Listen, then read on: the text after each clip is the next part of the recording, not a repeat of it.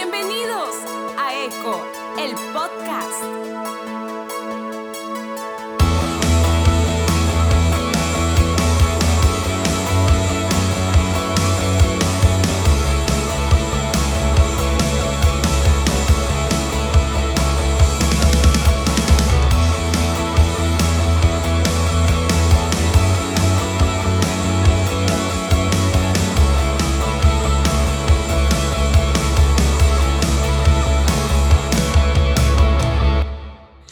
Hey, ¿qué onda amigos? Bienvenidos una vez más a Eco, el podcast. Y como ya saben, hoy toca el segmento El lado B del servir, que me encanta grabarlo porque eh, pues tengo la oportunidad de platicar con gente muy chida.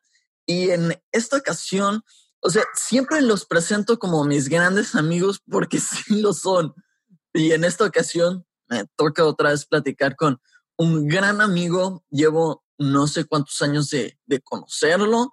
Este, lo conocí en su luna de miel que iba pasando por Guadalajara, eh, lo cual se me hizo un poco extraño ir a predicar en tu luna de miel, pero bueno.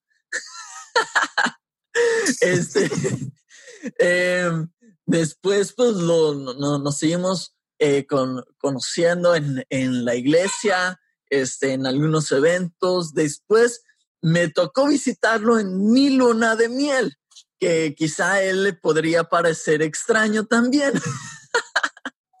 Ahí fui de, de, de, arrimado en mi luna de miel, fui a molestarlo a su casa a Cancún. Este, ya nos fuimos a, a la playa todos juntos, muy divertido.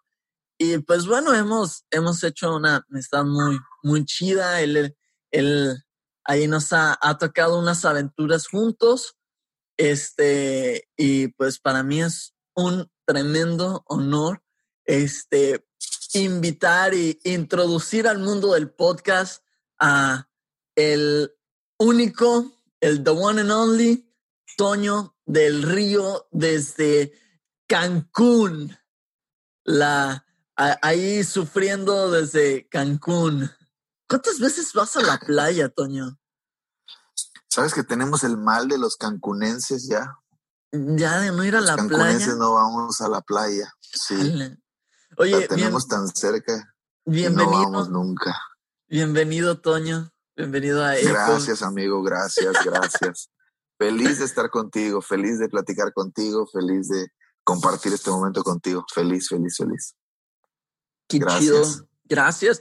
O sea, te, tenía agendado desde, desde hace rato, ya lo teníamos platicando desde hace rato y como que, eh, quería hacerlo de la forma adecuada y pues por fin se da y estoy, estoy muy feliz de que, de que estés por acá. No, yo estoy también muy feliz. Gracias por la invitación, gracias por considerarme, gracias por la oportunidad y pues yo creo que lo vamos a disfrutar. Ya lo estamos disfrutando, la conversación previa Sí, esto va a estar, va a estar bueno. este, pues. Y sí eh, se me hizo raro que vinieras en tu luna de miel. es que pues, tú conocías más, Yo, yo quería ir, este, regresarles el, el favor. O sea, tú volaste de Argentina, que fue tu luna de miel, pero aún en Argentina fuiste a visitar algunas iglesias, ¿no? Para predicar. Sí, sí, sí. De hecho, una semana después de la boda, estuve en un congreso en Villahermosa predicando, una semana después. O porque sea que... mi esposa todavía no había terminado la escuela, le faltaba un mes, entonces no podíamos irnos de luna de miel tantos días porque todavía tenía que estar en la escuela. Entonces apenas terminó la escuela, nos fuimos a la luna de miel. Pero al mes de la boda, a la semana de la boda, yo tenía un compromiso en Villahermosa. Entonces nos fuimos a Villahermosa. A la semana. Qué loco, sí. Fíjate que cuando yo estaba planeando mi, mi, luna de miel, mi papá me dijo, oye, ¿no han pensado en Colombia? Y ah, ah, hay unas playas muy bonitas, no sé qué. Y eh, tenemos varias iglesias allá, se van y yo les arreglo una agenda por diferentes iglesias de Colombia, llegan a Bogotá, después se van a la playa, que no recuerdo cuál es la ciudad eh, de Colombia que está en la playa, muy bonito, este, y visitan varias iglesias allá, no sé qué, y Mariana me voltea a ver con unos ojos que ni se te ocurra, ni se te ocurra hacer una, aceptar una agenda en nuestra luna de miel, no. Ah, no, no, no, vamos a ir a Cancún más, más simple el asunto. no, pues nosotros fue porque en, nos casamos en julio del 2013 y en enero de ese año estuvieron con nosotros en Campeche eh, una banda que se llama Éxtasis Caf de Argentina. Entonces estábamos platicando de la luna de miel con ellos, eh, dónde nos gustaría ir, ellos nos preguntaban y nosotros dijimos que yo quería conocer la nieve porque yo no conocía la nieve.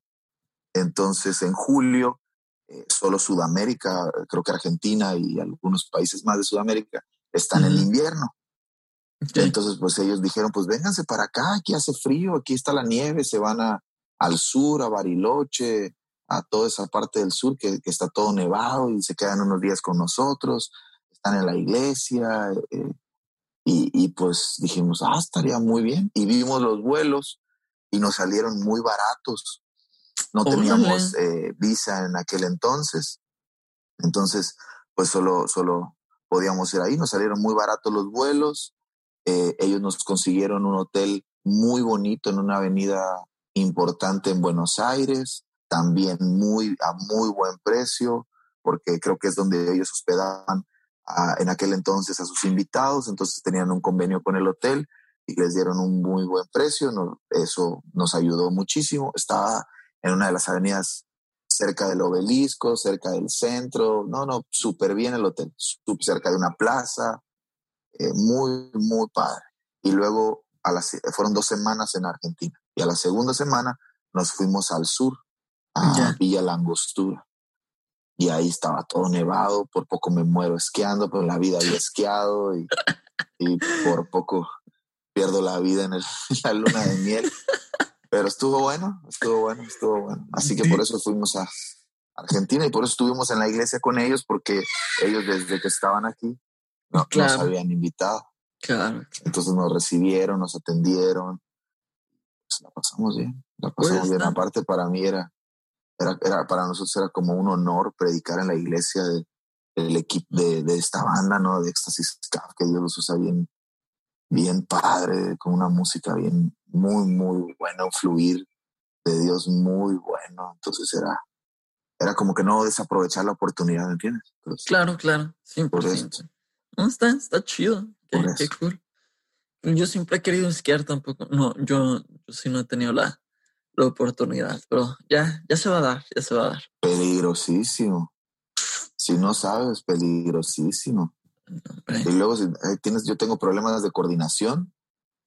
No, me ah, cierra los pies para acelerar, abre los pies para frenar, y hacía todo al revés y olvídate, terminaba. ¿Quién sabe dónde? Pablo nada más se reía de mí. ya ibas tú directo al, al acantilado. Sí, también te, también te aventaste por la zona de expertos. Pues es que terminamos ahí, porque eh, mi esposa Paola, para, que, para los que no la conocen, mi esposa Paola, ella ya había esquiado de chiquita con sus papás. Entonces ella ya sabía. Entonces estábamos en la pista de principiantes. Entonces, obviamente, ella ya sabe, yo no sé, ella ya se fastidió de la pista de principiantes. Entonces, pues ahí el buen esposo, ¿no? respondiendo a las necesidades de su esposa, que quería ir a algo más extremo, a aventarnos a algo más. Y, sí, mi amor, vamos, vamos, yo te acompaño, vamos, yo lo intento. Y nos fuimos a una pista, creo que era la pista número 3, pero resulta que la pista número 3 en algún punto se mezcla con la pista 9 de los expertos entonces terminamos ahí revolcados, terminé caminando en la nieve sin los esquís, es un fracaso total. un fracaso total. Cayéndome de espaldas, esquiando de espaldas, no, no, sin poder frenar, no, no, no, no, no. Una tortura terrible, terrible, una experiencia divertida, pero, traumática. Oye, pues ya que tienen visa, hay que, hay que organizar un viaje acá a Colorado. Hay, hay algunas montañas muy bonitas para esquiar. Es nuestro sueño, es nuestro sueño, es algo que, que platicamos mucho, que queremos pasar una época de diciembre en, en alguna cabaña. Sí, nevado, Con, sí, nos encantaría. Acá en, en Colorado este, hay una, hay una ciudad que se llama Grand Junction. Tiene, este, es, un, es, pequeña la ciudad, pero pues tiene ahí varias, varias eh, montañas eh, muy bonitas. Y tiene, obviamente, pues las cabañas y todo. Está, está muy cool. Está muy chido. Me ha tocado ir, pero ya en época donde no hay tanta nieve. Este, y, y, se ve, se ve chido y tiene una montaña para esquiar y tiene todo. Está, cool. Qué pa. Pues a darle, vamos. Yo sí voy. Órale. Sí voy. No esquío, pero sí voy. Qué chido. Sí. Este, pues el lado Así de. Así fue la, la aventura por Argentina. Está bien, está bien. Está, está cool. Te, te, te, perdono, te perdono el, el armar agenda en tu luna de miel. Ah, pues eh, el lado del servir, ya te lo, pues te lo platiqué fuera, fuera de aire, ahí en la conversación previa. Es pues para hablar de toda, toda tu historia dentro de, del servicio, dentro de la iglesia, este, todo, todas las experiencias que has, que has vivido, lo que has aprendido, cómo, cómo eh, lo has ido desarrollando este, hasta el punto donde ahora estás pastor en una iglesia súper chida en Cancún, Iglesia Restauración, si no me equivoco, ¿cierto? Sí, sí, sí, Iglesia este, Restauración Cancún. Iglesia Restauración Cancún. Muy chida, muy bonita. y en Instagram, ahí lo sigan. Este, y, y pues, pues ¿cuál, cuál, ha, ¿cuál ha sido tu historia? Y siempre me gusta iniciar con, con esta pregunta. ¿Cómo, cómo fue que, que, que llegaste, que llegaste a, al cristianismo? ¿Cómo fue que llegaste a, a Dios? Pues uh, toda mi educación, la mayor parte de mi educación primaria, secundaria, incluso parte de la preparatoria lo hice en escuelas católicas. Entonces, eh, siempre tuve una, un contacto con algo que tuviera que ver con, con iglesia, aunque forzado, obligado, pues ya eh, en las escuelas en este, de este tipo, pues aunque no quieras, tienes que participar. Entonces tenía contacto, pero no tenía mucho interés. Ya cerca de los 20 años, a los 20 años, pasé por un tiempo de depresión muy fuerte, eh, psicólogos, psiquiatras, eh, o medicamentos. Y mi mamá era, era directora de una escuela primaria en aquel entonces y una maestra que trabajaba en su escuela asistía a la congregación donde a la que después yo llegué y ella le platica que habían unos muchachos que visitaban a jóvenes en sus casas y platicaban con ellos y oraban por ellos y cosas así. Entonces, pues la verdad es que yo ya había intentado de todo, literalmente de todo. Eh, me había metido a iglesias católicas y a viejitas me habían echado agua bendita en la cabeza. No, de psicólogos, varios psicólogos, dos o tres psiquiatras, medicamentos. Eh, no sé, fue una, un tema bastante difícil en aquel entonces. Entonces, cuando mi mamá me pregunta si quería que me visitaran, pues yo dije que sí, que sí, está bien. Pues ya que, ¿qué más me quedaba hacer? Dije sí. y eh, me fueron a visitar, fue un muchacho a visitarme, un chico, y empezamos a platicar y resultó que habíamos jugado fútbol juntos en alguna ocasión, que teníamos muchos amigos en común y hablamos de todo menos de Dios. Y ya cuando él estaba por irse, me dijo, oye, eh, pero la razón por la que estoy aquí es porque quiero decirte que Jesús puede cambiar tu vida. Y ya, eso fue todo lo que me dijo. Una semana después estaba en un evento que hizo nuestra iglesia. Eh, en aquel entonces, pues yo no tenía idea de nada. Hicieron un evento en una explanada grande en Campeche, rentaron escenario. Eh, recuerdo que predicó el pastor Eliud Santinelli en aquel entonces. Eh, un evento muy grande, hice un evento muy grande, él me invitó, yo no quería ir, tenía muchas ganas de ir, pero al final me animé y veía a todos eh, brincando, cantando, haciendo ruido. Y yo, esta gente está bien loca, ¿qué les pasa? Y pues eran, imagínate, más de mil personas haciendo ruido, escándalo, así, era en, la calle. Pues para uno que no está acostumbrado a ver ese tipo de cosas, pues más que en fiestas de carnaval o algo así, pues es completamente raro, ¿no? Entonces estábamos ahí, eh, recuerdo que el pastor Eliud hizo un llamado a salvación, en ese entonces yo no tenía ni idea qué estaba sucediendo, no, no sabía qué estaba pasando, no sabía qué estaba, ni siquiera, no recuerdo ni siquiera que estaba predicando. Eh, lo único que recuerdo es mi corazón, el latir de mi corazón acelerado, la, como esa, como una ansiedad de, de, de, de experimentar algo. Y cuando él dijo, si alguien quiere entregarle su vida a Jesús, ven aquí al frente. Yo sentía que me quería mover, yo quería avanzar, pero mis pies no se movían. Y este chico que me invitó me dijo, sigue haciendo las mismas cosas y seguirás recibiendo las mismas cosas. Atrévete a hacer cosas diferentes y vas a vivir cosas diferentes. Y eso fue como un empujón para mí y empecé a caminar. Y recuerdo que, que eso sí lo recuerdo, que el pastor dijo, gracias a Dios por este valiente. Yo era el único que estaba pasando entre mil personas, ¿te imaginas? se veía así bien raro, volteé, volteé para atrás y luego después de mí ya venía muchísima gente detrás. Creo que alguien, estaban esperando que alguien se animara a hacer el ridículo de pasar solo. Y ya eh, no recuerdo ni siquiera la oración, no recuerdo nada, lo único que recuerdo es estar llorando, eh, llorando mucho. Y después de esa noche, yo llegué a ese lugar con, con ganas de morir y después de esa noche Ahora ya no quería morirme, ahora quería vivir, quería experimentar, quería disfrutar, quería, quería que todas las personas que estuvieran cerca de mí vivieran lo que yo estaba viviendo y al otro día fue la primera vez que yo iba a una iglesia después de 15 años. El chico que me llevó esa noche, esa noche, sí, esa noche del evento, tuvo un accidente gravísimo que sobrevivió de milagro.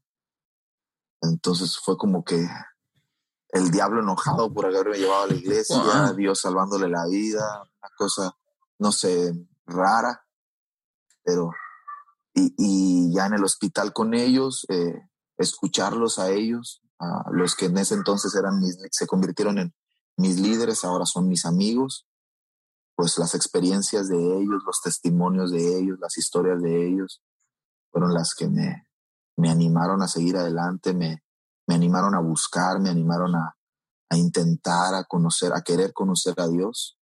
Al, eso fue un sábado, el domingo que yo fui a la iglesia, cuando veía predicar al, al pastor, algo dentro de mí decía, yo quiero hacer eso.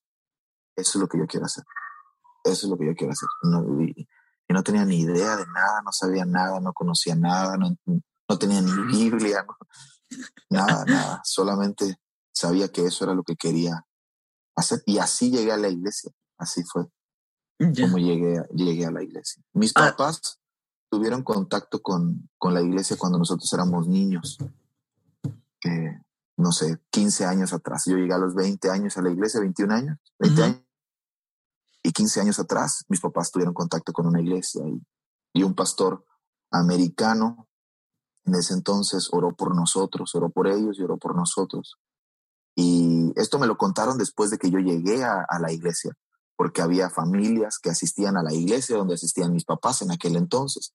Pues cuando me vieron llegar, pues recordaron todo eso y ya ese día se acercaron y me contaron que, me conocían y que, que habían visto cuando alguien había orado por mí, me había dicho que les había dicho a mis papás que que me guardaran, que me cuidaran, porque yo iba a ser luz a mi generación. Entonces, 15 años después, después de vivir una vida bastante desenfrenada, cosas de, de, chavo, ¿no? 15 años después estoy en la iglesia. Después fue así. Así llegué. Y mi mamá dice que lo agarré con todo y tierra. o sea, que llegué para quedarme. Sí, sí. 20 años llegaste a la iglesia. Esto fue en Campeche, ¿cierto? En Campeche, sí, en Campeche. Después de estar cerca de, de, de ser ah, jugador de fútbol profesional, estuviste en la escuela de, de Pachuca, ¿no? Jugué fútbol profesional. Bueno, tercera división y segunda división aquí en México, pues en ese entonces eh, había, no había tantas divisiones. Ahorita hay segunda Premier, segunda no sé qué, primera A. Eh, en ese entonces jugué tercera división y segunda división unos meses nada más, si bien poquito tiempo, porque fue en el tiempo donde estaba en depresión, entonces abandoné todo, abandoné el equipo, abandoné mis cosas, me salí de la casa club, compré mi boleto y me regresé. No dije nada, jugué, no jugué ni un partido de la temporada, estuve toda la pretemporada y no jugué ni un partido porque me regresé, abandoné todo. Pero tercera división sí jugué más tiempo. Sí. Mucho más tiempo. ¿Qué? Quería ser futbolista profesional. No, no, era tan bueno, la verdad es que no era tan bueno. no era tan, era, era, no era tan bueno. Era, era disciplinado y era aferrado, era exigente conmigo mismo, pero no era tan bueno, o sea, la verdad. O sea, tú, tú hubieras sido de la generación de, por ejemplo, Héctor Herrera, en, en Pachuca, el que tiene... No, no, no, no, no, no, ellos son más chicos, él es mucho más chico. ¿Tú eres más chico? Yo sería, no, él, ellos, él es más chico. Yo sería ah, de la generación de Andrés Guardado, con el ah, Atlas, por ejemplo. Ya. En esa época. Ya. En esa época.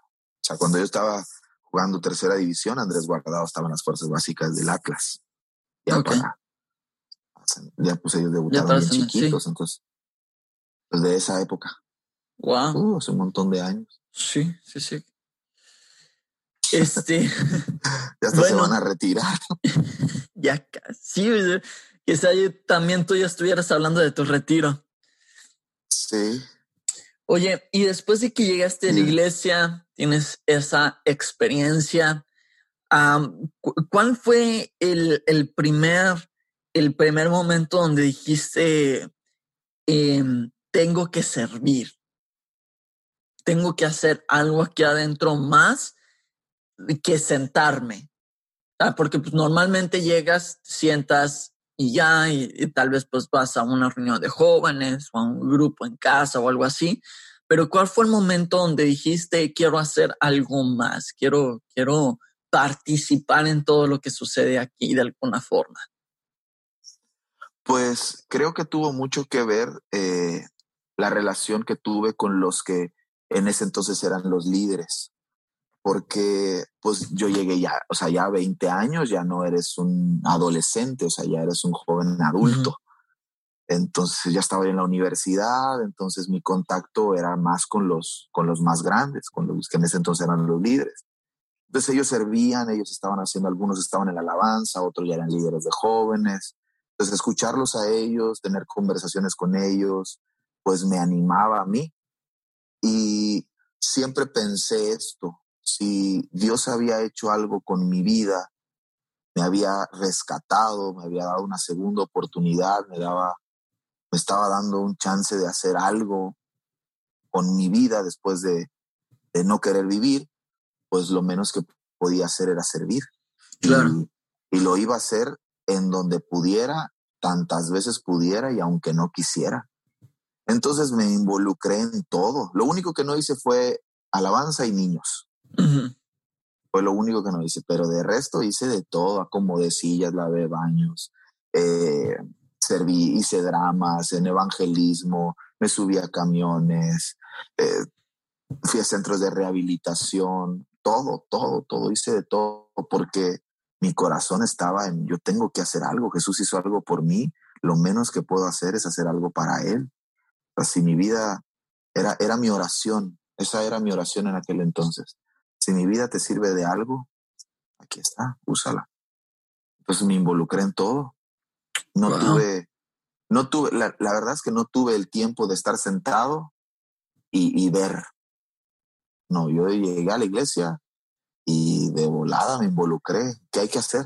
¿En qué puedo servir? ¿Dónde puedo meterme? ¿En, qué puedo estar? Y por eso te digo que que, que mi mamá decía que ya estaba yo, que vivía en la iglesia. Así me decía, ¿tú vives en la iglesia? Pues prácticamente sí vivía en la iglesia. Estaba ahí todo. Pasaste de un extremo a otro. Sí. De, no salir de tu, de tu cama, de tu cuarto, a, no salir de la iglesia. A no salir de la iglesia. Qué cool.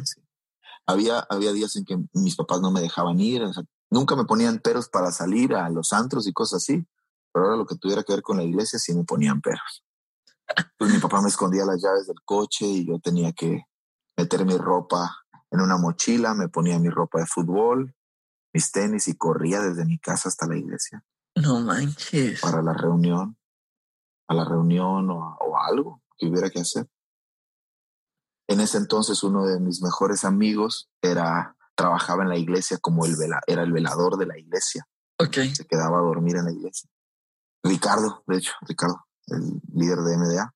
Ah, ok. Órale, neta. Él, era el velador, el velador de la iglesia en aquel entonces. Entonces algunos más nos íbamos con, con él a cenar, pues le llevábamos cena y cenábamos ahí en la iglesia, en las mesas, y ahí orábamos y ahí nos daba la madrugada orando, buscando a Dios, ahí encerrados en la iglesia. Wow. no, no, tuve tiempo de estar sentado y, y ver. No, no, no, la verdad es que no. Yo llegué y directo.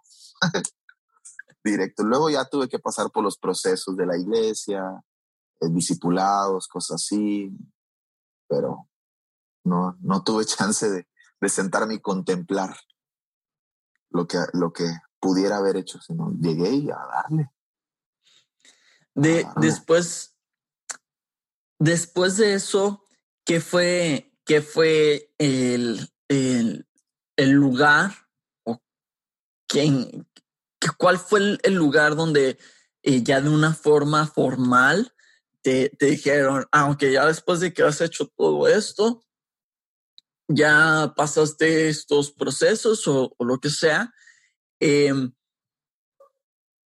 te queremos aquí, este va a ser tu, tu, trabajo, este va a ser tu responsabilidad. Llegó, llegó una... Ajá, llegó un punto donde te, te, dijeron eso o todo el tiempo fue eh, involucrado en todo, haciendo de todo. Creo que la mayor parte del tiempo fue involucrado en todo sí, la mayor parte del tiempo era estar involucrado en todo, pero eh, sí hubo un momento donde uno de nuestros pastores de la red hizo un evento en la ciudad, ahí en Campeche, y me invitó a compartir mi testimonio. Entonces fue la primera vez que yo compartí mi testimonio, no prediqué, solo compartí mi testimonio.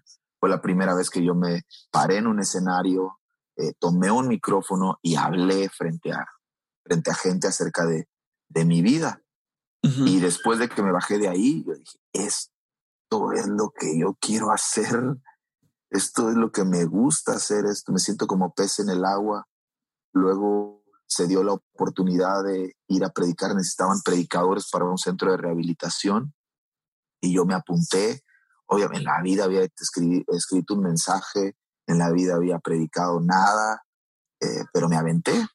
Entonces comencé a predicar, comencé a hacer eso y se empezó a dar, se empezaron a abrir puertas, no tengo ni idea cómo, pero empezó a suceder y empecé a, salir a predicar, a tener oportunidades de predicar en otros lugares. Eh, durante el proceso de la iglesia, pues ya me asignaron un, grupo de jóvenes, ya era yo líder, en ese entonces teníamos células, entonces ya era yo líder de célula, eh, ya tenía gente a mi cargo con jóvenes. Luego los viajes se incrementaron un poquito más, dejé el liderazgo de jóvenes y me involucré en una célula. Yo ya no era el líder, yo era un miembro más de la célula. Entonces estaba en una ciudad una semana y a la siguiente semana estaba sentado en mi célula, recibiendo, aprendiendo, apoyando lo que hubiera que hacer. Yo estaba ahí para, para servir. Entonces, pues yo creo que fue el liderazgo de jóvenes. Ya luego eh, empecé a hacerlo de, nos casamos, Pau y yo, y nos involucramos un poquito más en el liderazgo de jóvenes, ya tomando la, la posición de líder de líderes. Ya teníamos a nuestro cuidado los líderes, no directamente los jóvenes. Entonces, pues como que todo estuvo, todo estuvo ahí en eso. En eso ha sido un proceso bien raro, de, como que inexplicable. Ahorita que te lo estoy platicando, pienso, pues sí, ¿cómo pasó todo esto? No tengo ni idea cómo se fue dando, cómo fue sucediendo. Simplemente algo que, que Pau y yo platicamos es que, que Dios pudiera encontrar en nosotros personas dispuestas y disponibles. la, disposición para nosotros tiene que ver con, con tu actitud. Puedes estar muy dispuesto, pero la disponibilidad tiene que ver con tus prioridades. tú puedes tener muchas ganas, pero si no estás disponible, pues no funciona de nada.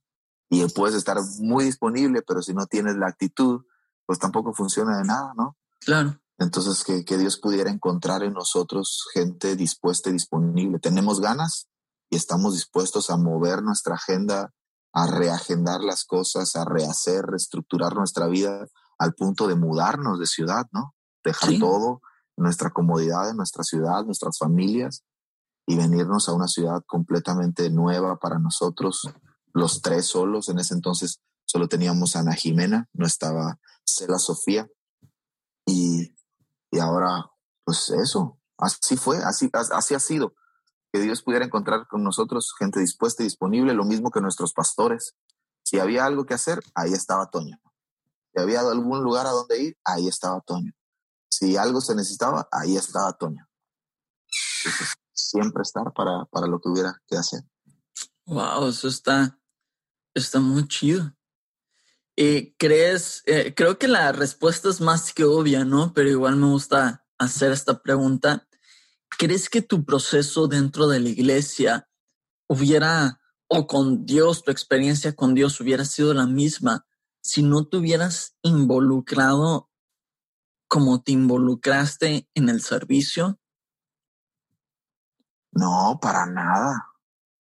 Para nada, para nada es, ahora, ahora de este lado, siendo pastor, notas la diferencia que hay entre una persona que está sirviendo y una persona que solo asiste los domingos. Se nota, ah, pero abismalmente la diferencia, porque en unos ves cómo el proceso de Dios, la, lo que Dios está haciendo, está, o sea, lo, lo, ves, lo ves reflejado, ves, ves cómo su carácter va cambiando, ves cómo su temperamento se va moldeando, ves cómo sus, sus actitudes van siendo corregidas, ves cómo su disponibilidad va, va mejorando, ves cómo responden ante las dificultades de la vida y ante las adversidades y las tormentas que se levantan en medio de nosotros a una persona que está sirviendo, lo ves cómo, cómo responde a eso, cómo reacciona a eso y ves a alguien que no, que no está sirviendo, que no está, que solo es un congregante de domingos, que solo es un, miembro de domingos, que está bien, se van a ir al cielo y todo súper bien, pero no, no, no los ves desarrollar todo el potencial que Dios ha puesto dentro de ellos. Hay gente que, que, el, que, la, que el servir los hace crecer, eh, los forma, es, es, es, algo que no sería igual, definitivamente no sería igual. Es muy probable que yo siguiera en el mismo lugar donde estaba, en la misma silla donde estaba hace 12 años que llegué a la iglesia si no me hubiera involucrado en nada. Quizá no estaría ni casado, quizá no tendría hijas, quizá no tendría, no sería pastor, quizá no sería ni predicador, quizá nunca hubiera hecho nada por no involucrarme. El servir despierta todo. Tú sirves y, y Dios comienza a abrir puertas dentro de ti, empieza a mostrarte cosas dentro de ti, empieza a hacer cosas eh, en ti que ni tú mismo te imaginabas que pudieran suceder. Pero nunca me imaginé predicar, nunca me imaginé orar por la gente, Nunca me imaginé ser pastor, nunca me... Es más, yo nunca dije quiero ser pastor. Nunca. Mi mamá me decía, mi pastorcito. Y yo le decía, no, no, no, yo no voy a ser pastor, no voy a ser pastor. Pero cuando se necesitó que alguien estuviera aquí, pues nosotros estábamos dispuestos y disponibles. Wow. Entonces dijimos, sí, sí. No sabíamos cómo, no teníamos idea de lo que iba a ser esta aventura, pero estábamos dispuestos, Dios está con nosotros y eso es suficiente. Wow. definitivamente no, el proceso no hubiera sido igual. Y, y eso me, me, diste la pauta correcta para la, la, siguiente pregunta. ¿Cómo fue que llegaste al pastorado? Porque eh, eh eso, ahorita lo que dijiste me, me, me surgió esta, esta duda. O sea que no fue que tú llegaste y le dijiste, pastor, quiero ser pastor, quiero abrir una iglesia y él te dijo, ah, no, pues bueno, pues tal vez Cancún puede ser una buena idea. O sea, fue que estaba la necesidad y, tú dijiste, pues yo estoy dispuesto y disponible y, y, terminaste en Cancún o cómo estuvo eso? sí, estuvimos de vacaciones aquí en Isla Mujeres una, una, una, vez y cuando yo regresé de Isla Mujeres, el pastor, mi pastor me preguntó, ¿y cómo te fue? ¿Qué onda? ¿Cómo está? Y híjole, pastor, está bien bonito ahí y chuleando Isla Mujeres, ¿no? Bueno, tú conoces Isla Mujeres. Sí, sí. Sabes que es un, hermoso lugar. Entonces le dije, pues, si un día necesito un misionero para aquí, cuente conmigo, ¿eh? y de pronto, meses después, se da la oportunidad y, y nos pregunta, ¿qué onda? ¿Se van? Y nosotros dijimos, sí, necesitamos, así nos dijo, necesitamos ayuda en Cancún y creo que ustedes serían los indicados. ¿Qué opinan? Ah. Pau y yo nos volteamos a ver y en ese instante él nos dijo, piénsenlo, órenlo, medítenlo, consúltenlo, considérenlo. Pero en la oficina, Pau y yo nos volteamos a ver y dijimos, sí, cuando haya que ir, cuente con nosotros. Eso fue en julio y en septiembre ya vivíamos aquí. Wow. Pero meses antes, eso, en julio fue eso. En junio yo hice un viaje misionero a Lázaro Cárdenas, Michoacán. Y rumbo a Lázaro Cárdenas, entrando a Zamora, nos asaltaron en la carretera. Nos, eh, hombres armados con una camioneta, nos bajaron del auto a, a medianoche, eh, nos pusieron las pistolas en la cabeza, bueno, una cosa terrible, y nos dejaron ahí, en media calle, y caminando rumbo a la ciudad, por al pueblo más cercano, pues tuvimos que caminar como una hora y media más o menos, el hermano que venía manejando y yo, eh, comencé a pensar, ¿qué hago aquí? Ahora tengo una esposa, ahora tengo una hija de nueve meses, o sea, no, no puedo estarme exponiendo a estas cosas, que estoy construyendo? No estoy construyendo nada para, para mi familia. Estoy, sí voy a eventos, sí voy a congresos, sí viajo, sí voy a iglesias, pero al final termino aportando una semilla para la edificación de otro. Y que está bien y estoy feliz y también entiendo que es parte del ministerio y parte del oficio eh, para edificar a los santos y entiendo todo eso, pero comencé a pensar en construir algo propio y un mes después se da la, la, oportunidad de Cancún. Entonces, siempre he pensado que, es, que, que ha sido Dios. Dios fue acomodando las cosas, Dios fue llevando las cosas, Dios fue ordenando las cosas y pues se dio, sucedió y aquí estamos, en Cancún. Qué, qué raro que ese tipo de cosas pasen en Michoacán. Sí, muy raro. Muy raro. Una experiencia. Sí, sí, sí, 100%. Oye, pero tus experiencias como, o sea, en, misiones eh, fueron varias, ¿no? O sea, hubo un tiempo que estuviste haciendo misiones eh, por eh, en diferentes lugares por un buen rato.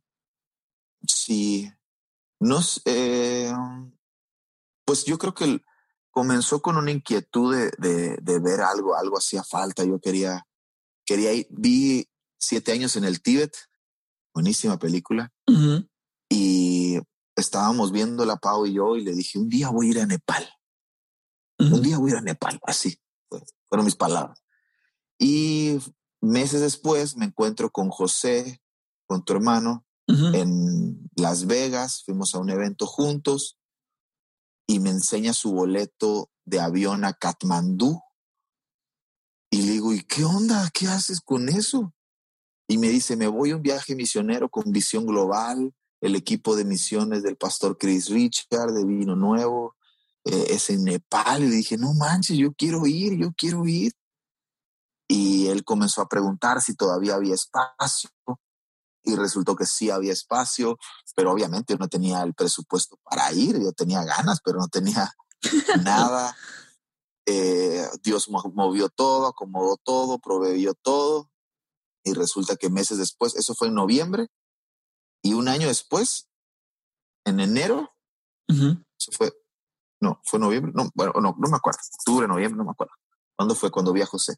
Pero en enero del 2015 estábamos los dos en Nepal y eso como que desencadenó el, tema de las misiones, el hacer eso, el servir ahí a la comunidad, ver la iglesia en Nepal, la necesidad que había, pues dijo, me hizo pensar en la necesidad que hay también en México, que hay también en comunidades como Chiapas, como Michoacán, como, como la Sierra de Guerrero, como la Sierra Tarahumara, eh, muchos otros lugares ¿no? que, que, tienen necesidades. Entonces comenzamos a abrir un área de misiones en nuestra iglesia y me convertí en el encargado de esa área en nuestra iglesia y comencé a hacer viajes misioneros, a llevar algunos grupos, dos o tres veces llevé gente a Chiapas y, así. Entonces me, involucré en eso. Pau tuvo la oportunidad de estar en el Amazonas también con, visión global. ¿Cierto? el Amazonas en las tres, eh, creo que es el área de las tres fronteras, Brasil, Colombia y Perú. Y pues nosotros seguimos creyendo que aunque estamos pastoreando, seguimos siendo misioneros. Porque nos enviaron de, de, otra ciudad, de nuestra ciudad a otra ciudad, a sembrarnos aquí. Entonces eso es como ser un misionero a largo plazo. Sí. Aunque nuestra función es pastorear. Pero al final somos misioneros, ¿no? Pues seguimos haciendo misiones. Visitar a una familia es una misión, abrir un nuevo grupo es una misión, hacer evangelismo es una misión, es parte de misiones. Entonces seguimos involucrados en, en las misiones. eh, ¿Qué le podrías decir a alguien que nos está escuchando que diga, yo siempre he querido hacer misiones desde algo lejos como Nepal, que ahorita Nepal se ha puesto bien complicado en un nuevo régimen que hay, este, o, algo, o empezar local eh, dentro de México o en el país que nos esté escuchando este, me gustaría iniciar, pero no tengo dinero. ¿Qué le podrías decir a, esa persona? Que yo le dije al director de en aquel entonces de Visión Global, le dije, es que, amigo, la verdad es que yo no soy misionero. Así fueron, esas fueron mis palabras. Y él me volteó a ver y me dijo, Toño, todos somos misioneros. Tú naciste con una misión. Dios te envió a esta tierra con una misión y eso te hace misionero. Misionero no es el que solamente hace misiones, misionero es el que tiene una misión. Tú tienes una misión, tú eres un misionero. Entonces el campo misionero está en todas partes, no solamente está en Nepal, no solamente está en la India, no solamente está en Corea del Norte, también está con tus vecinos, también está en la, en la casa enfrente a la tuya, también está en tu escuela, también está en tu oficina, también está en tus compañeros de trabajo. Se puede, nada comienza siendo grande, todo comienza siendo pequeño. Y ser fiel en lo poco, atreverse a hacer cosas pequeñas, eh, puede abrir la puerta para las cosas más grandes. Entonces yo animaría a que si alguien tiene la inquietud de ir a otro país, comenzar a servir en su ciudad, en su comunidad, en su iglesia, a sus vecinos, a su familia, y dejar que Dios abra el camino y cuando, cuando Dios ponga todo lo demás, Él se encargará de proveer todo lo que necesiten para, para salir de, del país. Una, una chica me preguntó, Toño, ¿qué hago para ir a las naciones? Y yo le dije, saca tu pasaporte. no es tan complicado, ¿me entiendes? si, si Dios provee las, las finanzas, Dios provee las, los medios para salir del país, aunque tú tengas el deseo de salir del país, si no tienes un pasaporte, pues no puedes salir del país. Entonces trabaja, ahorra, prográmate, haz un plan financiero para que puedas tener tu pasaporte y entonces eso abre la puerta de tu país y abre la puerta de otros países. Y mientras eso sucede, puedes servir en tu iglesia, puedes servir en tu casa, puedes servir a tu comunidad, puedes servir a tu familia, comenzar con lo poco y yo creo que, uno de nuestros mayores éxitos puede estar escondido detrás de la fidelidad. Entonces, ser fieles ahí y Dios se encargará de ponerte en lo, en lo más grande. Entonces, yo animaría a eso, a que, a que comenzaran ahí, sirviendo, en lo pequeño, en lo poquito. Gente que eh, yo he escuchado por donde tengo la oportunidad de ir, se acercan conmigo y me dicen, es que yo quiero ser predicador, yo quiero predicar. Y después de escuchar un ratito la conversación, lo que te das cuenta es que lo que quieren es que su foto aparezca en un póster. Sí. Porque si quisieran predicar, estarían predicando en la calle, estarían predicando en un centro de rehabilitación, estarían predicando en un camión, estarían predicando en sus escuelas, estarían predicando en sus trabajos. El que quiere ser predicador, predica donde sea. Hasta en un podcast, ¿no? Sí, hasta en un, exacto. Hasta en un podcast. Hasta en un podcast. Es una buena plataforma. Es una plataforma para que están, que, puedes usar también. O sea, si quieres hacerlo, formas. Mi pastor siempre me dijo, Toño, siempre hay púlpitos no convencionales que están esperando a predicar. Claro. Claro, claro. Entonces algunos están esperando el púlpito que todos tienen, o sea, el púlpito de la plataforma, el escenario, las luces o yo qué sé, esas cosas. Y cuando hay un montón de cosas y un montón de lugares donde poder desarrollar el, ministerio o el servicio, ¿va? El, predicar si quieres predicar. ¿No? Sí, claro. Lo pequeño, lo pequeño es, es la llave de lo grande. Y a veces, a veces es desde, desde la idea que creemos que predicar 100% debe de ser abrir una Biblia y hablar. Y a veces el predicar simplemente es la acción de, de, de servir. Exacto. Sí, sí, sí. Yo tengo bien grabado las palabras de, no recuerdo si era un misionero, no, no recuerdo ni dónde lo escuché, pero la vez, una vez lo escuché y se quedó grabado en mi corazón y es vamos a predicar a Cristo y si es necesario hablamos. Francisco de Asís creo que fue. No, era, no sé. No, no, recuerdo quién. Justo, justo esa, justo ese quote iba a decir ahorita. Justo, justo iba a decir esa, esa, línea.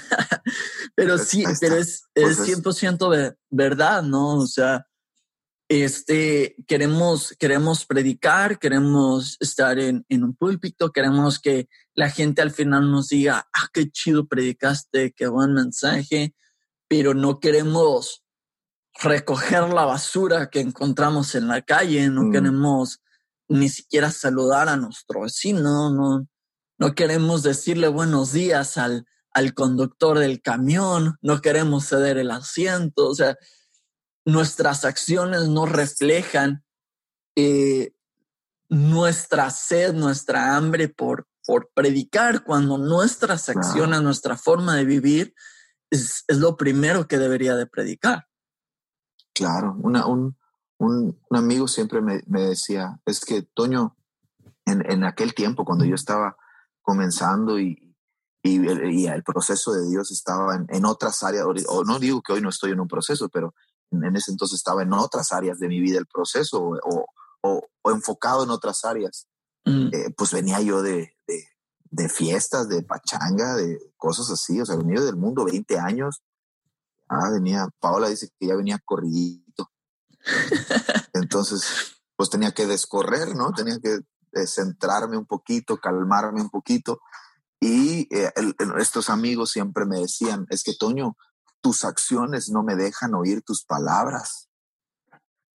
Hablas muy bien, pero tus acciones no, no, no coinciden con lo que estás diciendo. Entonces eso era, eso se queda en mí y es, y es como, como un filtro para todo, ¿no?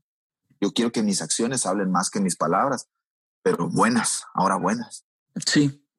¿No? Tienes buenas palabras, pero también ten buenas acciones.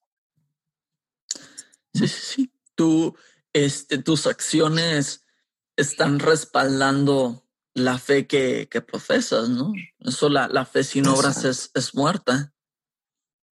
Exacto. Sí, sí, sí. Es correcto. Wow, buenísimo. Tienes tres años pastoreando.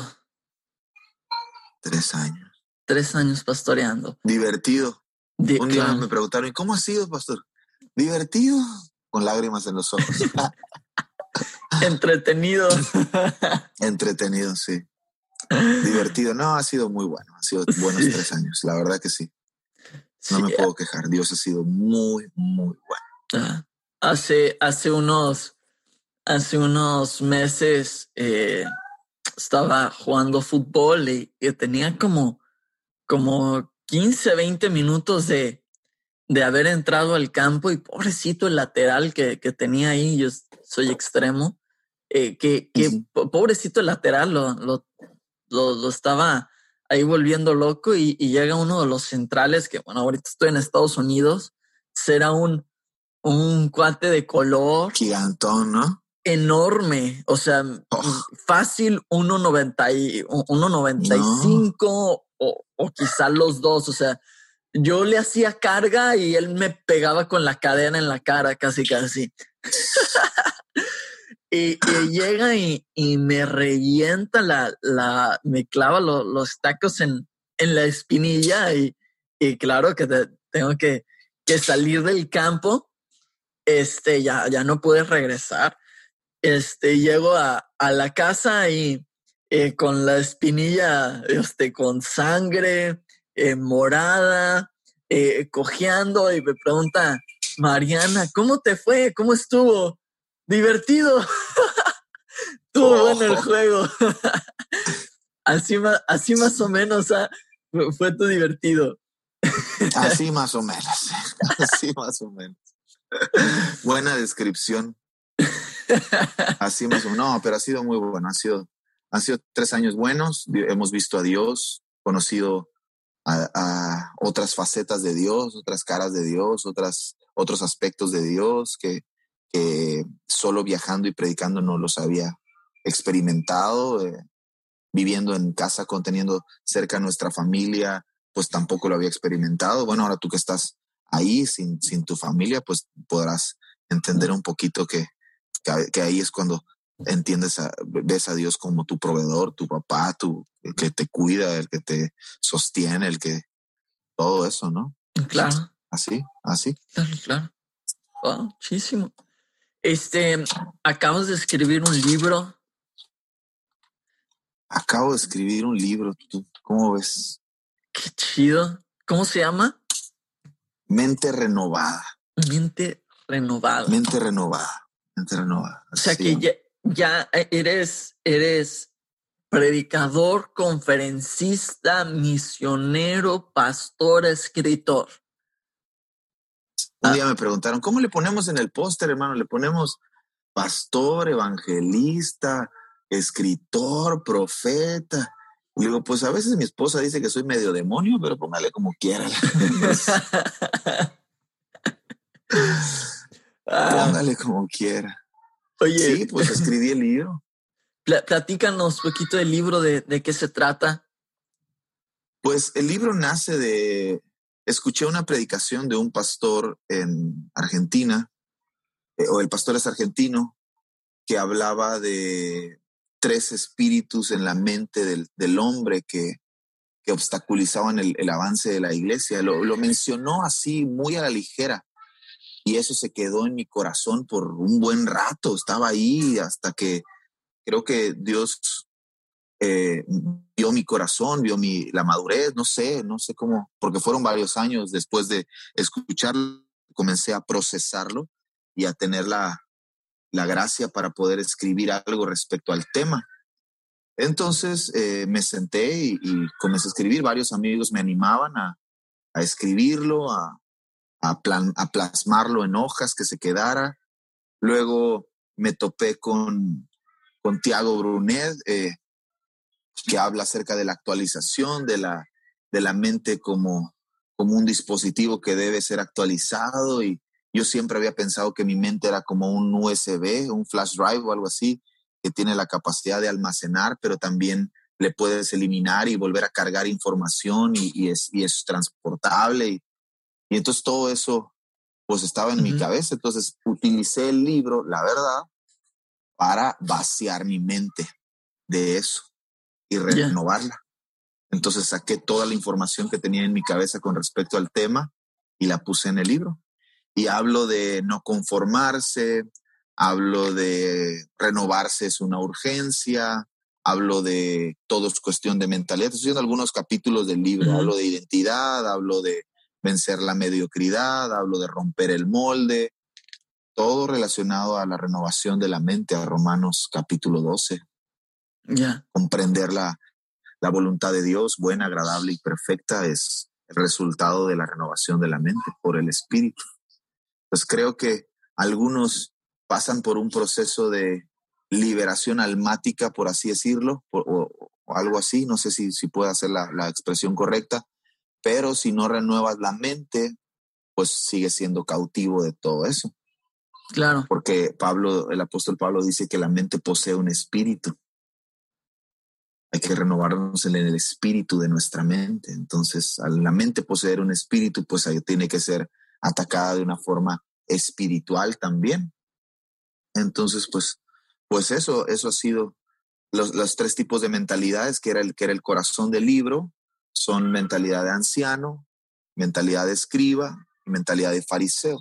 Todo esto enfocado en Mateo capítulo 16, cuando Jesús le dice a Pedro que le daría las llaves del reino y sobre esa roca edificaría la iglesia y, y todo eso. Y, y versos después, la historia dice que Jesús comenzó a decirles que le era necesario ir a Jerusalén y padecer de los ancianos, de los escribas y de los principales sacerdotes, morir y resucitar al tercer día. Pues la edificación de la iglesia comienza con la revelación de Él es el Cristo, ¿no? Pero la edificación de la iglesia no puede darse sin obstáculos. Y los obstáculos no están afuera, estos obstáculos, estas mentalidades están adentro de la iglesia. Entonces, pues mentalidad de ancianos son, dice que, que le reclamaban a Jesús, ¿por qué tus discípulos no caminan conforme a las tradiciones de nuestros ancianos? Entonces hay gente que hace las cosas más por tradición que por entender la esencia de lo que hacemos. Y se aferran a la tradición, le tocas una tradición y es un conflicto para ellos. Ya no entienden la esencia, ya no entienden el por qué, ya no entienden el para qué, sino que están aferrados al cómo, al así lo hacemos siempre. Claro. Luego, luego la mentalidad de escribas son, dice que buscaban a Jesús y los seguían para buscar de qué acusarle. Es son gente que aprende, que toma notas en la iglesia, que presta atención, escucha todo, pero su corazón y su mente solo están inclinados en buscar de qué acusar, hacer videos en YouTube de el pastor fulano de tal dice tal cosa y, y sacan todo, todo de contexto y, y usan un cachito para definir toda una postura. Entonces, eso es una mentalidad que está dentro de nuestras iglesias. Y luego la más grave de todas para mí es la mentalidad de fariseo, que Jesús los llama hipócritas. Y aunque suena fuerte, en aquel contexto hipocresía era igual a actuación. Era los que se ponían una máscara y fingían ser una persona cuando en realidad eran otra. Entonces, pues Jesús los llama hipócritas a los fariseos porque ponían cargas que ni ellos mismos podían llevar. Entonces, eh, se veían muy bonitos, pero en realidad estaban todos mal por dentro. Entonces, es una mentalidad que aprende los métodos, que aprende las formas, que aprende las estrategias, que se puede mudar de iglesia en iglesia y siempre encajar porque ya sabe qué contar, ya sabe cuándo llorar, ya sabe cuándo levantar las manos, no se sujetan al proceso, en el momento que la disciplina comienza a venir, en el momento que la autoridad comienza a aparecer sobre ellos, huyen. ese es el corazón del libro. Y dentro y, y yo quería llegar a todo esto que te acabo de contar. Y antes de llegar a todo eso, escribí todos los capítulos anteriores. Todo esto es el último capítulo. Y no llegaba, y no llegaba, y no llegaba, y no llegaba. Y fue, fue un año, me tardé un año eh, en producirlo, en escribirlo, en procesarlo. Y ha sido muy bueno, ha sido una bendición. Gracias a Dios. Por ahí, por ahí me, me llegó este un chisme. bueno, no es chisme porque es verdad, pero me llegó por ahí la información de que citaste a una persona y escribiste mal su nombre y me dio muchísima risa. bueno, yo lo escribí bien, La, verdad es que yo lo escribí bien. En, en, mis escritos, en mis notas está bien. Pero cuando se lo di al editor, el editor no conoce a esta persona. Entonces, pues obviamente en su pantalla aparece eh, los renglones necesarios ah, rojos de faltas de ortografía. Entonces él dijo, esto está mal escrito, entonces lo corrigió. Entonces cuando me lo regresó, pues yo nunca imaginé que había cambiado eso hasta que imprimimos el, libro y lo comencé a leer y dije en la torre esto está y ahora ya ya lo van a cambiar. En esta segunda edición ya lo van a corregir gracias eh, Jesse si estás escuchando esto este, yo en mi libro también te voy a escribir mal mi nombre ahí para. No, le, más. le mandé la foto, le mandé, le mandé la foto. O sea, donde lo mencionaba, le mandé la foto. Y me dice, qué chido, pero, pero escribiste mal mi nombre. y fue cuando me di cuenta, dije, no, pues yo no lo escribí así. Revisé mis notas y mis notas estaba bien, pero pues. Oye, pero queremos pruebas. Queremos pruebas. Queremos que necesitamos una foto de tu escrito original este, eh, que, aparece. Comparado con el escrito. Sí, sí, porque no, no, no sabemos si creerte o no. sí, pero, que, para que la subas. Órale, órale. Porque al, al, al final creo que, que ah, bueno, pues eh, Toño no es, no es un nombre muy difícil de, de escribir, pero, pero sí de repente ah, toca ver que a, que a Jesse lo, lo, le escriben mal su nombre en todos lados, incluso cuando, mm. cuando lo, lo, están citando de, algunos mensajes o que le escriben en, sus propias redes sociales, le escriben mal su nombre y es como, ¿qué onda? O sea, estás viendo ahí su nombre en su, en su perfil y aún así lo escribes mal. Entonces es, es, chistoso, es chistoso. Pues también pudiéramos echarle la culpa al autocorrector, ¿no? Ah, claro, claro, eso es, eso es verdad. Que de pronto uno escribe cosas y el autocorrector hace lo que quiere, tiene vida propia. vive, vive para nuestros teléfonos. Vive para hacernos quedar mal. Sí.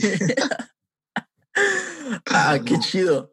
Pues estábamos platicando este sobre el libro y, la neta, eh, yo lo me platicaste sobre él porque no he tenido la oportunidad de leerlo y me quedé 100% enganchado. O sea, me, me parece fantástica la, la idea, cómo, cómo aterriza y súper necesario en la iglesia, porque en, en toda iglesia y en de, de, diferentes formas esto, esto se representa dentro de, de nuestras iglesias y dentro de nuestros entornos. sí, sí, sí. Y de ahí surgió la idea, el que, eh, que, te propuse en hacer un, un giveaway. Y creo que, ah, creo que sería eh, genial. Este, ahí eh, vamos a, a publicar las, las, ah, las especificaciones eh, pero pues de, una vez las, las decimos y, está, está muy fácil si tú estás escuchando esto y te llamó la atención el libro, quieres leerlo, quieres, este, quieres tenerlo en tus manos, pues aquí tienes una oportunidad de oro y es que, ah, pues, eh, en este capítulo vamos a estar regalando una copia autografiada por Jesús. Ah, no, no, eso no. Pero, una, una copia de la nueva edición del el libro de Mente Renovada. Y ganarlo va a ser muy fácil. Eh, solo tienes que hacer dos cosas que va a ser etiquetar a dos amigos en una publicación específica de el libro del giveaway que este, presentando el libro que, que vamos a que vamos a, a tener en, que, en, en, mi, en mi Instagram, eh, publicar un screenshot de este episodio de este podcast compartiendo cuál fue tu parte favorita de este episodio y etiquetándonos, claro, a, Toño y a mí, pues para saber quién, quién lo publicó, ¿verdad? y, ya, etiquetarnos en, tu story, en Instagram, y, ya, es, es, muy fácil, solo etiquetar a dos personas en la publicación en, en, en nuestro Instagram publicar una story con, con este episodio etiquetándonos a Toño y a mí. Y listo, ya, ya estarías participando para ganarte un libro. Este increíble libro que estoy seguro que va a ser de mucha, mucha bendición para tu vida. Buenísimo, yo feliz, feliz de participar, feliz, feliz, feliz, feliz, feliz, feliz. Yo, eh, alguien me preguntó que si, que si tenía yo planes de hacerme rico con el libro o, algo así, o, cuál era mi plan con el libro. Y, y yo solo pude responder, pues mi plan no es ni hacerme rico ni nada, yo no quiero nada, Dios, mi provisión y mi sustento viene de Dios y Dios se encarga de, nosotros. Yo lo que quiero es que, que más gente pueda estar enterada que, que es necesario renovarnos, que es necesario eh, combatir estos espíritus en nuestra mente y que es necesario encontrar nuestra identidad y que la visión está ligada a la mentalidad y que nuestra mente juega un papel importantísimo en, nuestra vida cristiana, en nuestra vida con Dios, en nuestra vida en, estos tiempos, ¿no? No sé. Claro. Eh. Claro, claro, 100%. Pues, ah, sí. ¿qué? Qué chido. ¿Te gustaría decir algo más antes, antes de terminar, como para cerrar esta increíble eh, conversación, algo que, que le gustaría, eh, que te gustaría decirle a las personas que, que nos están escuchando sobre lo que sea? Pues si tú eres alguien que está queriendo servir o eres alguien que está sirviendo, yo quiero quiero animarte a que no lo dejes de hacer, a que no dejes de servir. Razones y situaciones y circunstancias para abandonar vamos a tener un montón todo el tiempo, pero vale la pena servir, vale la pena seguir adelante, vale la pena desgastarse la única vida que tenemos en Dios. Eh, un amigo siempre me dijo, solo tienes una vida y solo tienes una oportunidad y no quiero desaprovecharla, prefiero gastármela en Dios que en cualquier otra cosa. Eh, Dios no se olvida. Me encanta ese pasaje ah, en los, el libro de Hebreos que, donde dice que Dios no se olvida del amor y la pasión con la que hemos servido a los santos. Entonces, Dios hace memoria de nuestro servicio, Dios considera nuestro servicio, Dios tiene en cuenta nuestro servicio y lo mejor que puedes hacer es servir a Dios. La mejor inversión que puedes hacer en tu vida es servir a Dios. Ahora, servir a Dios no tiene que ser detrás de un púlpito. Servir a Dios puede ser en todo lo que hagas, desde tu escuela, tu oficina, eh, tu iglesia, tu comunidad, un podcast como Jonás, increíble, un libro, eh, visitar a alguien, visitar a un enfermo, visitar una cárcel, visitar un centro de rehabilitación. Servir a Dios está en todas partes y puedes servir a Dios en, Obviamente mejor si lo haces desde la iglesia, increíble que lo hagas ligado a la familia de Dios, ¿no? En familia todo es mejor. Y eso, nomás. Súper chido. Compra un pan bimbo, compra jamón, mayonesa, haz unos sándwiches y llévaselos a quienes viven en la calle. Sí, sí, sí. sí es fácil. Acabamos de terminar una semana de servicio en nuestra iglesia. Le llamamos eh, Más Amor. Eso estuvo increíble. Hasta fueron a donar sangre. Estuvo padrísimo. Yo estaba eh, impactado por, por este, todo lo que estaban haciendo. Fue un milagro eso de la donación de sangre. Fue un milagro porque nos estaban contando la, fundación donde donamos sangre. Es, una fundación que reparte eh, unidades de sangre a todos los hospitales de Cancún, tanto públicos como privados. Ellos tienen eh, la posibilidad de, repartir si el, si el banco de sangre de los hospitales lo necesita. Y un día antes de que nosotros fuéramos, estuvieron en un hotel de aquí, de la, de la zona hotelera, y solamente una persona pudo donar de cientos solamente una persona. Y nosotros llegamos cinco y los cinco pudimos donar. Entonces eso fue algo extraordinario. Por los requerimientos pues, que, pues que, piden de medicación, de, de, que no hayas estado este, con diferentes tipos con de el ayuno correcto, el sueño. Sí, sí, sí. Entonces ellos tienen sus restricciones, sus requerimientos, y si no los pasas, pues no puedes donar. Entonces imagínate ir para hacer algo con 100 personas y solo uno pueda donar. Claro. Y luego llega un grupo de cinco, nosotros, y los cinco pudimos donar. Fue, fue increíble. Ellos estaban bien felices porque éramos diferentes tipos de sangre, todos. Wow. Entonces estuvo, estuvo muy bueno, muy bueno. Gracias a Dios. Entonces, pues lo que yo quería, mi corazón para esa semana es hacerle ver a la iglesia que servir no es tan complicado. Que servir no quiere, no requiere de más cosas que un corazón dispuesto y disponible. Es todo. Es todo lo que se necesita para servir. Un corazón dispuesto, disponible y oportunidades para servir hay siempre. Dentro de la iglesia, fuera de la iglesia, ligado a la iglesia, desde la iglesia, siempre hay alguien a quien servir. Wow. Me encanta un pasaje en Proverbios que dice que al que, al que el que presta al pobre, a Dios presta. Y Dios no es deudor de nadie. Entonces, cada vez que tú haces algo por alguien que no puede, que no tiene las posibilidades de hacerlo por sí mismo, es como si tú le estuvieras prestando a un pobre. Y es como si le estuvieras prestando a Dios. Y Dios no le debe nada a nadie.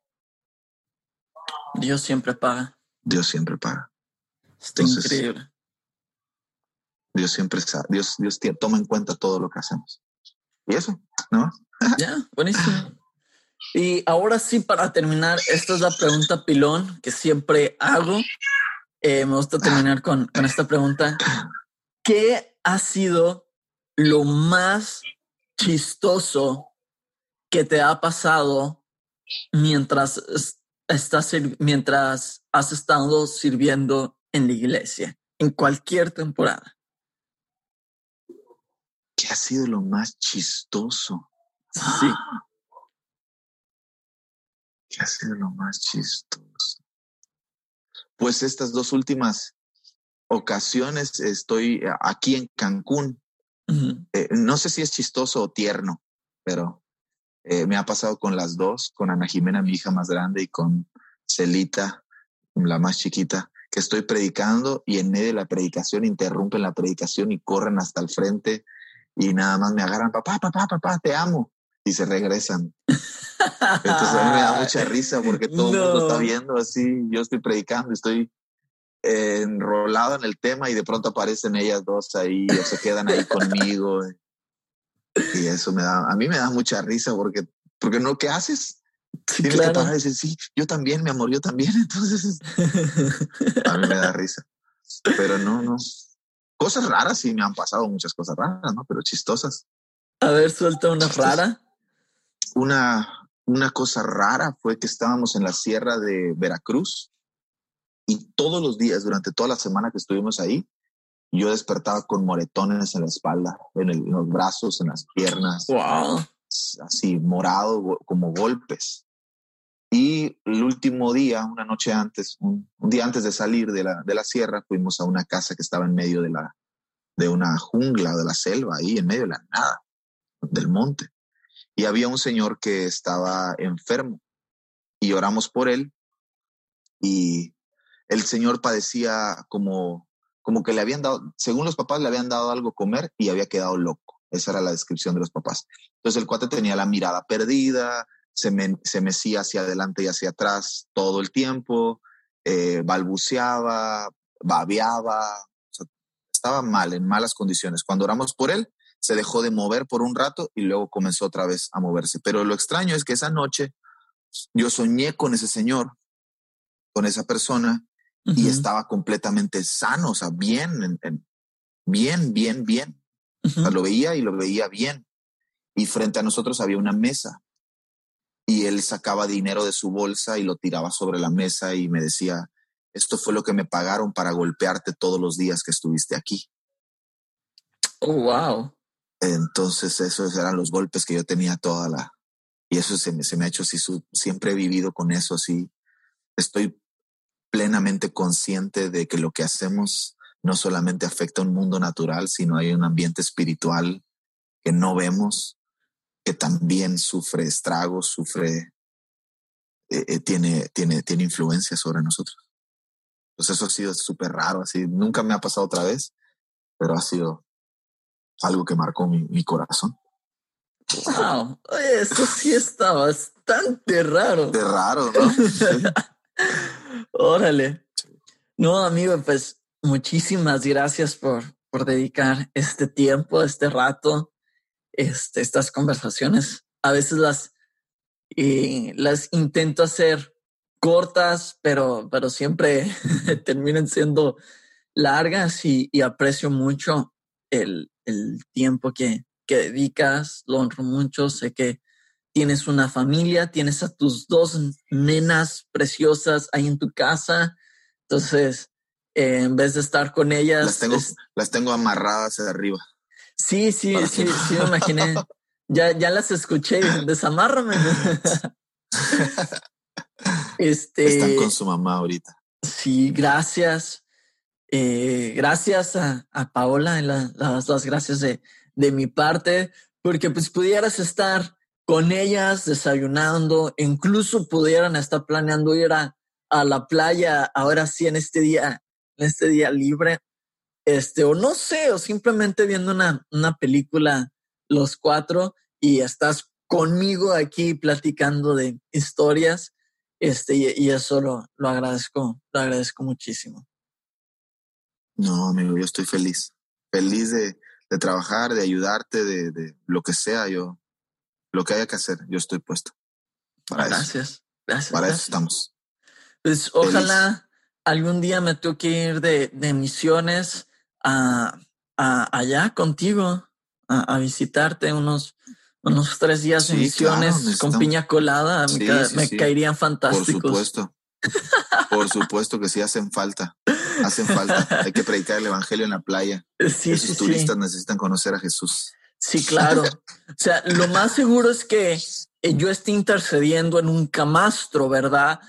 Parecería que estuviera dormido, pero voy a estar intercediendo. Sí, sí, sí. Buenísimo, buenísimo, buenísimo. Yo me uno a esa intercesión porque hace, hacen falta gente que se ponga a la brecha, ¿no? Sí, también quizá quizá este me, me eleve por los aires en, en, un, en un paracaídas para orar por los aires, ¿verdad? Si un, un, acto profético. O me vaya en un, en un jet ski a orar por las aguas también. Pero todo va a ser con, con fines, con fines evangelísticos. Sí. Claro, hay mucho que hacer. Hay mucho que hacer. Necesitamos misioneros. orar, orar por los arrecifes mientras buceamos. sí, sí, sí, sí, gracias, de verdad, muchas gracias. Este, me la pasé increíble. Siempre platicar contigo es, es, un, un deleite, es, es, un honor. Tu amistad la, la aprecio mucho y, y, de verdad, de verdad, gracias. No, amigo, de nada, de nada. Igual, igual yo estoy feliz. Eh, te hemos extrañado las veces que hemos estado por Guadalajara y no te hemos visto, pero esperemos que, que Dios nos permita vernos pronto. Ya, pronto, pronto, acá en, en en Texas. Este, pues gracias a todos los que llegaron hasta aquí, como siempre, episodios largos, pero, pero valen la pena escucharlos. No se les olvide el giveaway, no se les olvide ir ahí a, redes sociales. Toño, pásanos tu, tu Instagram, tus redes sociales, donde te pueden seguir, donde pueden encontrar tu, tus predicaciones en, eh, como podcast. ¿Cómo, cómo te algunas, pueden encontrar? Hay algunas predicaciones mías en Spotify como Conferencias Toño del Río. Aparecen algunas. en YouTube hay algunas otras, pones Toño del Río y también aparecen algunas. Eh, mi página de Facebook, Toño del Río, es una fanpage. Y ahí también, pues, el, Instagram, eh, del río, guion bajo 5, y ahí me, encuentran sin problema. Estamos pues en contacto. Súper, pues no se les olvide este, etiquetar a dos amigos, invitándolos a participar en el giveaway, eh, publicar este episodio en su story, en su Insta Story, etiquetándonos a Toyo y a mí, que van a tener una increíble oportunidad para ganar el libro. Si lo gano yo, de verdad que fue totalmente legal, ¿eh? no, no va a ser trampa. pues no está este, amañado. No está amañado. Ah, pues gracias, chido, y, y nos vemos en el siguiente episodio de Eco. Chido. Gracias, amigo. Gracias.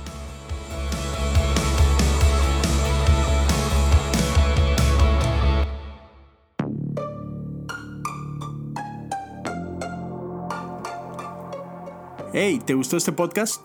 Visita Podcast Cristianos en Español en Instagram, Facebook y Twitter para encontrar más podcasts como este.